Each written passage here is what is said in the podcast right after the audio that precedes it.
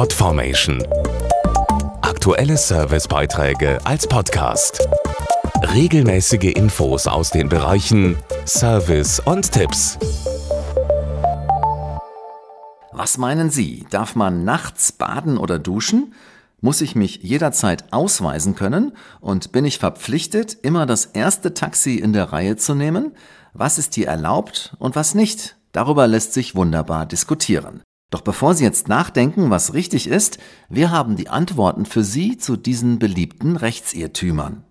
Nach einem langen Abend noch schnell unter die Dusche gehüpft und schon steht der Nachbar vor der Tür. Ob das berechtigt ist, weiß Erik Schriddels, Partneranwalt von Roland Rechtsschutz. Prinzipiell darf jeder seine Wohnräume zu allen Tageszeiten nutzen, wie er möchte, solange er dabei seine Nachbarn nicht unzumutbar stört. Nächtliches Baden oder Duschen kann zwar als Ruhestörung empfunden werden, gesetzlich verboten ist es aber nicht. Auch entsprechende Vorgaben in Hausordnungen sind unwirksam. Den Nachbarn zuliebe sollte man der Körperhygiene dennoch besser vor 22 Uhr nachgehen. Wer seine Wohnung verlässt, muss immer den Personalausweis dabei haben.